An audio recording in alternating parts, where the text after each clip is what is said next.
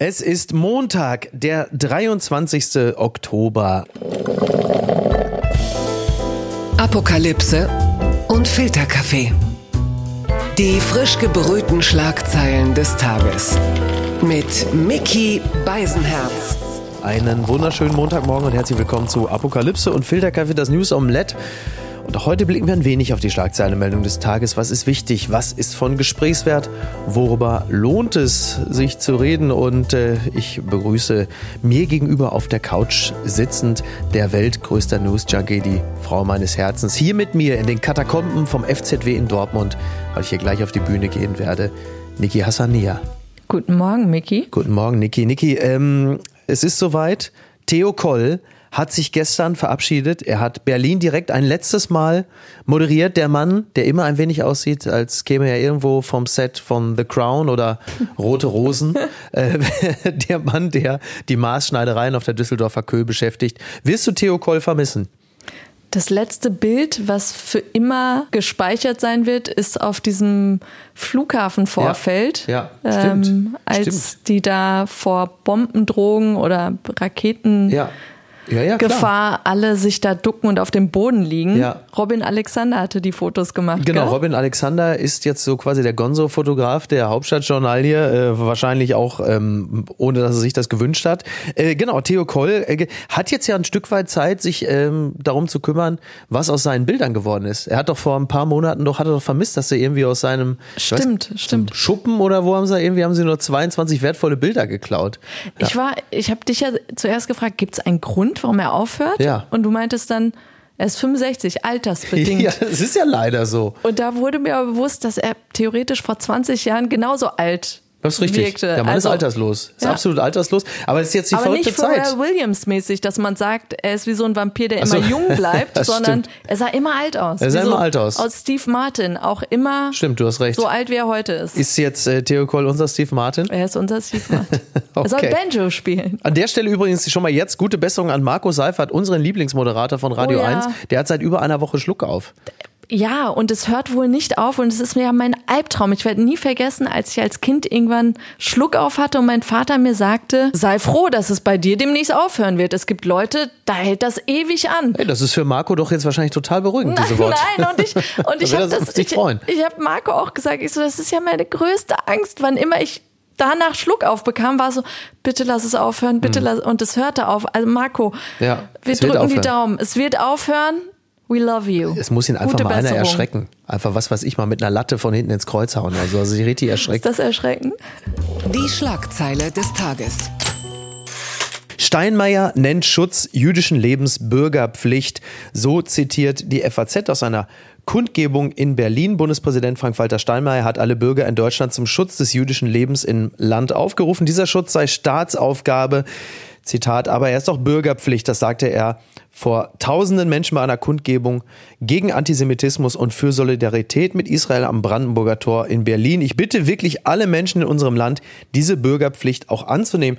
Die Taz hat übrigens getitelt Berlin geteilte Stadt. Die, die Taz hat ja sowieso äh, die Fähigkeit, die Dinge immer sehr gut auf den Punkt zu bringen. Sie schreiben, Tausende Menschen demonstrieren ihre Solidarität mit Jüdinnen und Juden vor dem Brandenburger Tor.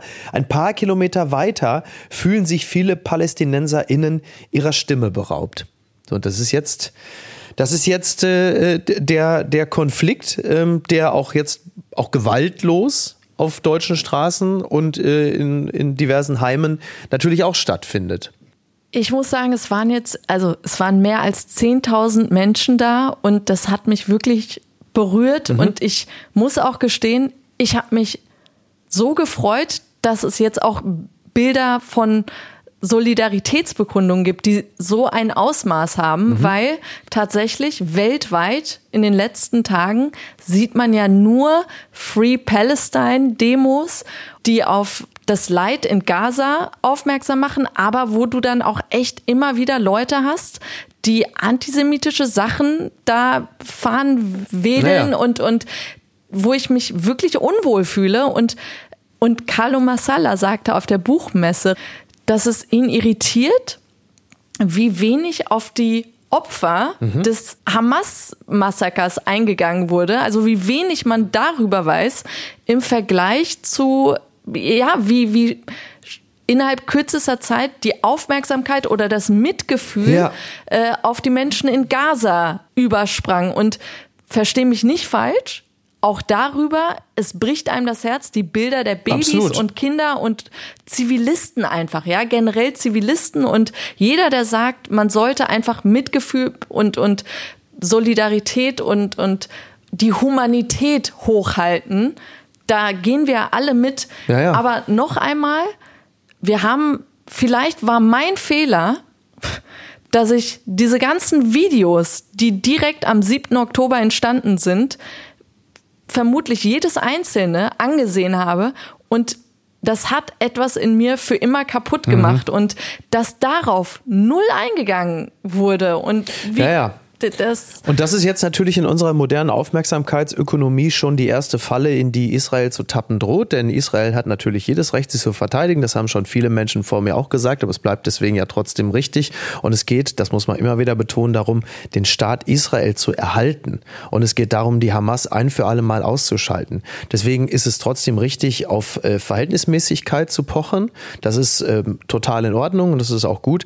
Aber die Gefahr, die jetzt natürlich droht, ist, dass das, was vor zwei Wochen in, äh, ähm, an der Grenze zu Gaza passiert ist und ohnehin schon erstaunlich viele Menschen nicht berührt hat, dass das natürlich in dieser, in, der, in dieser Bilderflut mehr und mehr verblasst und untergeht, bis Israel für viele als der ungerechtfertige Aggressor dasteht und man gar nicht mehr weiß, äh, wieso haben die denn überhaupt jetzt eigentlich nochmal die armen PalästinenserInnen angegriffen? Und da muss man natürlich auch ähm, medial klug gegenarbeiten ohne klar die Situation in Gaza ähm, schief zu reportieren. Und das ist, glaube ich, die, die größte Aufgabe, die wir gerade haben. Eine Sache sei noch angemerkt, ein äh, CDU-Innenexperte, ist nicht irgendwer, sondern Burkhard Dregger, der fordert für Berlin, das ist ja sein, sein Staat, eine neue Strategie im Kampf gegen Antisemitismus. Die, Zitat, durchaus teuer finanzierten Antisemitismus, Präventionsprogramme haben keinen Erfolg gehabt. Wir müssen das von Grund auf neu aufstellen. Also wir sehen jetzt natürlich,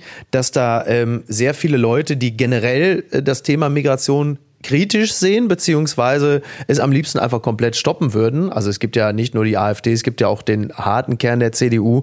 Die wollen ja sowieso die Obergrenze aus den unterschiedlichsten Gründen. Aber sie reiten jetzt natürlich auch auf dem Ticket, äh, wir müssen da auch ein Stück was für unsere äh, jüdischen Freunde tun. Und ich wage stark zu bezweifeln, äh, dass es mit diesen Motiven immer so aufrichtig ist, dass man ähm, gerade im Zusammenhang mit importiertem Antisemitismus äh, kritisch, noch mal kritischer auf die Thematik schauen muss, ist völlig richtig. Aber du siehst schon, dass diese Thematik dem einen oder der anderen durchaus auch gelegen kommt. Ja, und noch einmal, Vergleiche sind da jetzt nicht richtig, aber weil wir eben aktuell zwei große Krisen haben, einmal Ukraine, Russland Ja. und jetzt eben Israel, Was ist denn in Palästina. der Ukraine? Palästina. Man hört so wenig.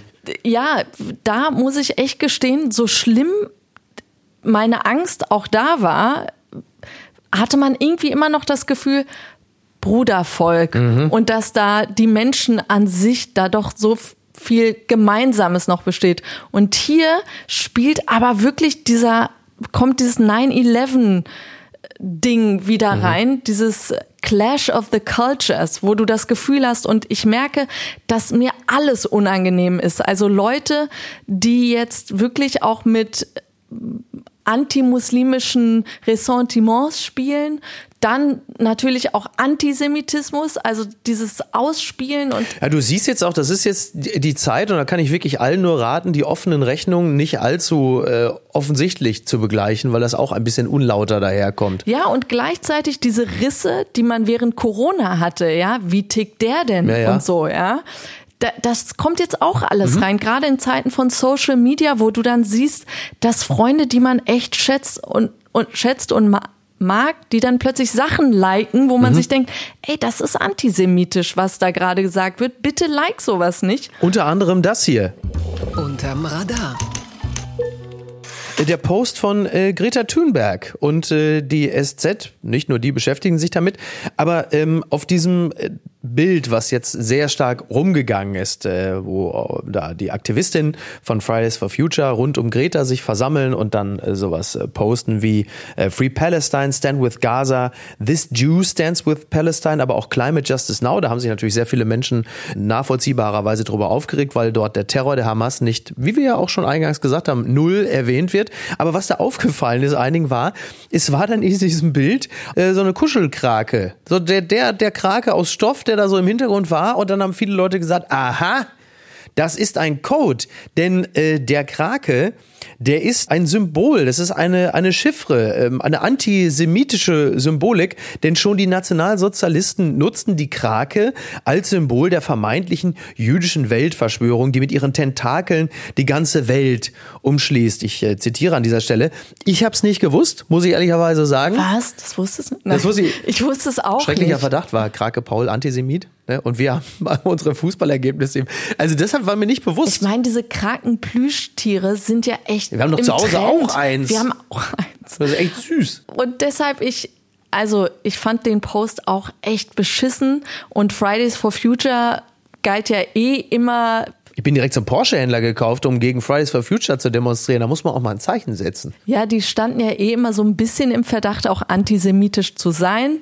Ja, dieser Verdacht hat sich ja jetzt wirklich nicht äh, ent, entkräftet. Immerhin hat. Greta, nachdem sie darauf aufmerksam gemacht wurde, dass es ein Code sei mit der Krake, hat sie das Bild nochmal gepostet, nur die Krake Mhm. Na, rausgeschnitten siehste. ja. und gesagt, dass äh, das für autistische Menschen dafür benutzt wird, besser zu kommunizieren. Man, Ausrede.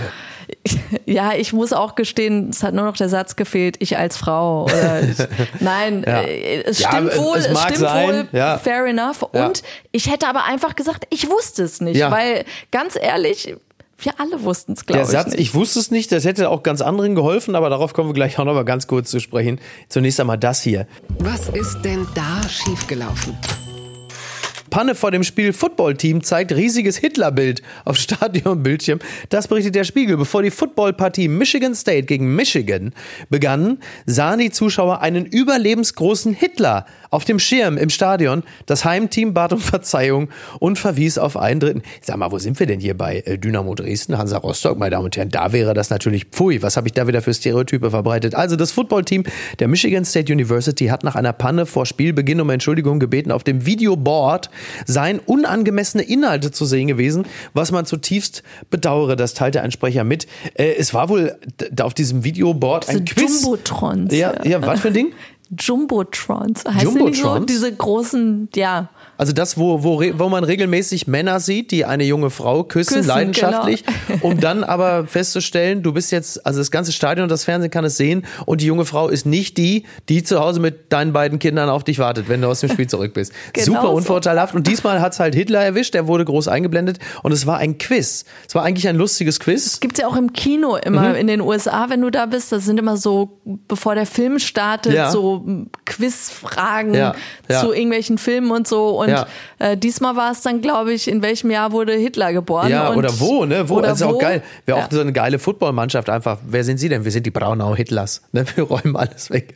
Ähm, ja. Aber dazu wurde dann Hitlers Bild auch groß eingeblendet, was dann natürlich alle fotografiert haben, bei Klar. Social Media Ich gepostet glaube, die haben. meisten Amis haben gedacht, wer ist der Mann? Ne? Die Zu lange her. Ist einfach zu lange her. Ist ja schon echt lange her, ne?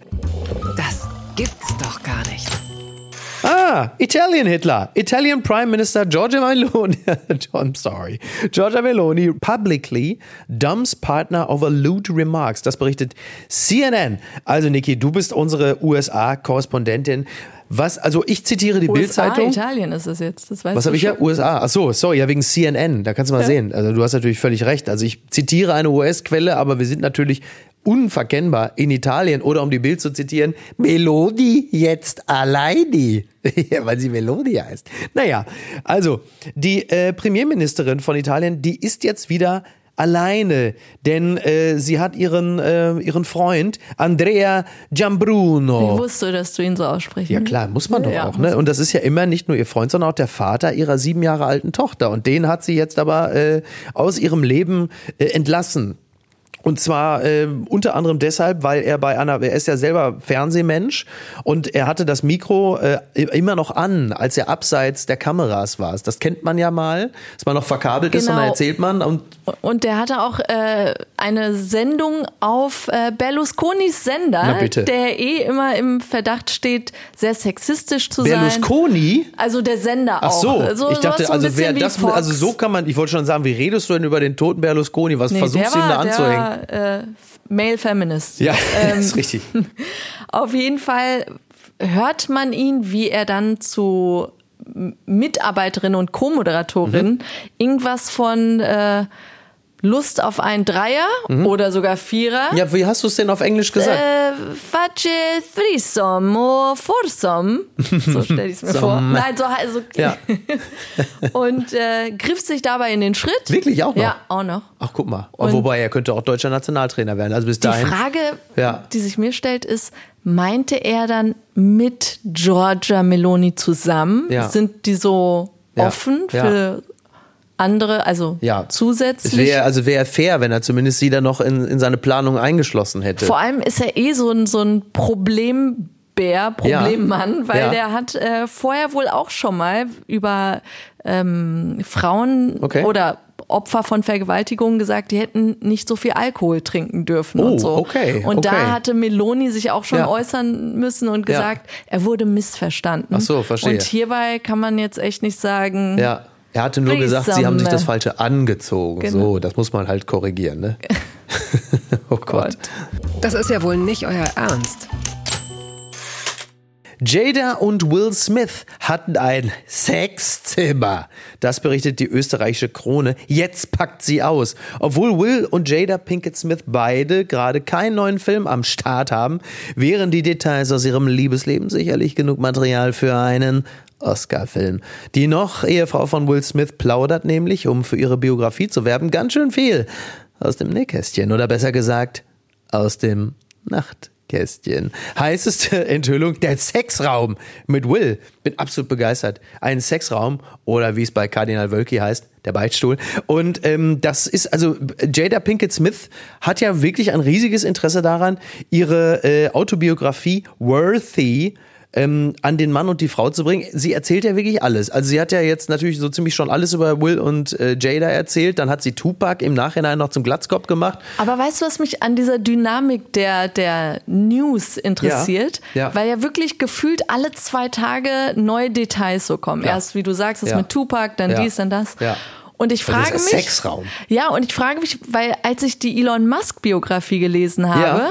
fiel mir auf, dass die Nachrichten genau dasselbe Lesetempo wie ich hatten. Das heißt, immer wenn ich irgendwie bei Kapitel 6 Ach so, war, okay, okay. kamen dann die, die Fakten aus dem Kapitel Ja. plötzlich in den Mainstream Ah ja, an okay. Nachrichten. Ja. Und ich habe jetzt auch wieder das Gefühl, das ist das Lesetempo der Leute, was diese Biografie angeht. Also du Wir meinst, sind jetzt diese- auf Seite 80 Also und du da meinst, ist sie sind einfach nur, du meinst, sie sind einfach nur langsam und nicht, dass sie vielleicht einfach strategisch klug ähm, die Inhalte alle, stückeln. genau. Na, das wäre ja schön doof. Du willst ja einfach die, die Leute ja auch zwei Wochen damit bei Laune halten. Aber sie ne? gibt ja auch Interviews und du weißt, ich sehe Jada sehr kritisch. Ja, zu Recht. Das ist ja, glaube ich, auch eine der unsympathischsten, aber dafür Und wenigstens auch weitestgehend talentbefreitesten. privatesten Sachen, wo du denkst, Red ah, Table Talk, der Red Table Talk. Warum? Warum? Ja. Aber äh, unabhängig davon ähm, hatte ich dann ein Interview bei NPR mit ihr gehört Mhm. und muss gestehen, als ich dann hörte, dass ihre Mutter heroinsüchtig war und sie selber Drogen vertickt hat, Mhm. dachte ich mir, okay, ich habe ihren Background auch anders eingeschätzt, Ja. äh, weil aber deswegen da, kann man sie ja trotzdem unsympathisch finden. tue ich aber doch einen, einen Hauch mehr Mitgefühl auch. Der Trick der Woche. Verena Kehrt und Mark Terenzi sind überglücklich. Hochzeit in Dirndl, Brautkleid und Lederhose. Die Münchner Abendzeitung hat das übrigens, und halten Sie sich fest, meine Damen und Herren, exklusiv. Sie berichten über die Deutschen. Will Smith und Jada Pinkett Smith, das sind Mark Terenzi und Verena Kehrt. Sie haben es getan. Verena Kehrt und Mark Terenzi haben am Samstag still und heimlich in Las Vegas geheiratet und die Ringe getauscht. Die Hochzeit fand im ganz kleinen Rahmen statt. Das Paar spricht exklusiv.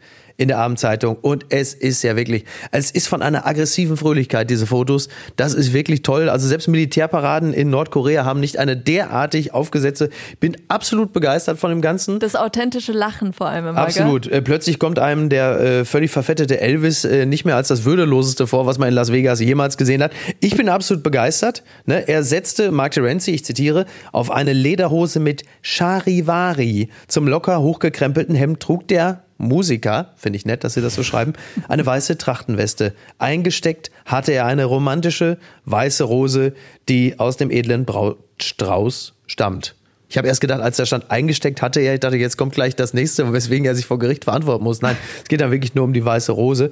Und äh, Verena Kehrt, das muss ich noch zitieren, war der Hingucker vor der Kapelle in Las Vegas. Die Moderatorin, auch das finde ich freundlich, wählte ein bodenlanges weißes Dirndl mit feiner Spitzenschürze von Designerin Astrid Söll. Ah, die sahen super Ah, aus. fantastisch, das war so attram. Also ich muss sagen, das war so schön. Aber Wirklich. Las Vegas als, als Ort jetzt für diese Hochzeit, es wirkt dann doch so überstürzt, gell? Dieses, Ja. lass mal jetzt doch schnell hinter uns bringen. ja, du einfach. merkst, das ist jetzt die natürlich Shitpress war jetzt zu groß Ja. mit Prügeleien Absolut, und so und ja. lass mal jetzt doch zeigen, wie sehr wir uns lieben. Absolut. Und Wir brauchen jetzt eine Verkettung glücklicher Umstände und äh, da ist natürlich jetzt völlig klar, was als nächstes passiert. Ne? Da wird natürlich die Fertilisierungsklinik gestürmt, da wird also äh, auf Teufel komm raus, werden da die Spermien fit gemacht, wie so beim Boxenstopp. Wobei ich auch ein bisschen neidisch bin. Las Vegas, so Sphere, dieses äh, große Ja. iPhone würde Ja. ich mir doch gerne anschauen. Da, wo U2 jetzt immer regelmäßig Ja. auftreten. Ja. Hätte man gesagt, Achtung, Baby, jetzt vorsichtig sein. Ähm, ja, also das, das finde ich wirklich auch beeindruckend. Diese riesige Kuppel, Sphäre, finde ich, äh, finde ich toll. Aber man merkt schon, also kaum ist das Thema Mark Terenzi, Verena Kehrt, lenken wir ab und kommen direkt auf YouTube. Das Sphere. Ich glaube, das ist, ich glaube, es ist kein Zufall. Alles Liebe, alles Gute Alles. Liebe, alles Gute. Und Marco Seifert sei noch eines gesagt. Ich glaube, jetzt habe ich ihn so erschreckt. Oh, gute Besserung. Gute Besserung, Marco. Macht's gut und allen anderen einen schönen, möglichst schönen Start in den Bleibt Tag. gesund, seid Bleibt lieb gesund. zueinander und, genau. äh, seid freundlich. Ja. Tschüss. Ciao.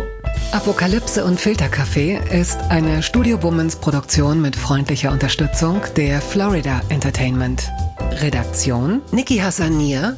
Produktion Hanna Marahiel. Executive Producer Tobias Baukage. Ton und Schnitt Lara Schneider. Neue Episoden gibt es täglich. Überall, wo es Podcasts gibt.